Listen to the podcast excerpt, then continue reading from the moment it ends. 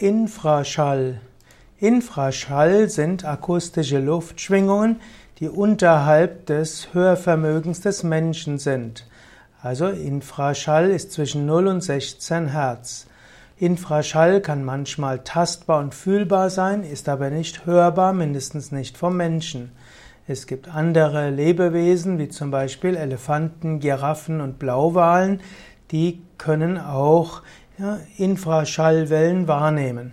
Gerade Wale kommunizieren im Bereich des Infraschalls, weil Infraschallwelle im Wasser eine sehr hohe Reichweite haben. Und man nimmt an, dass Wale und andere Fische auch Infraschall nutzen zur Kommunikation.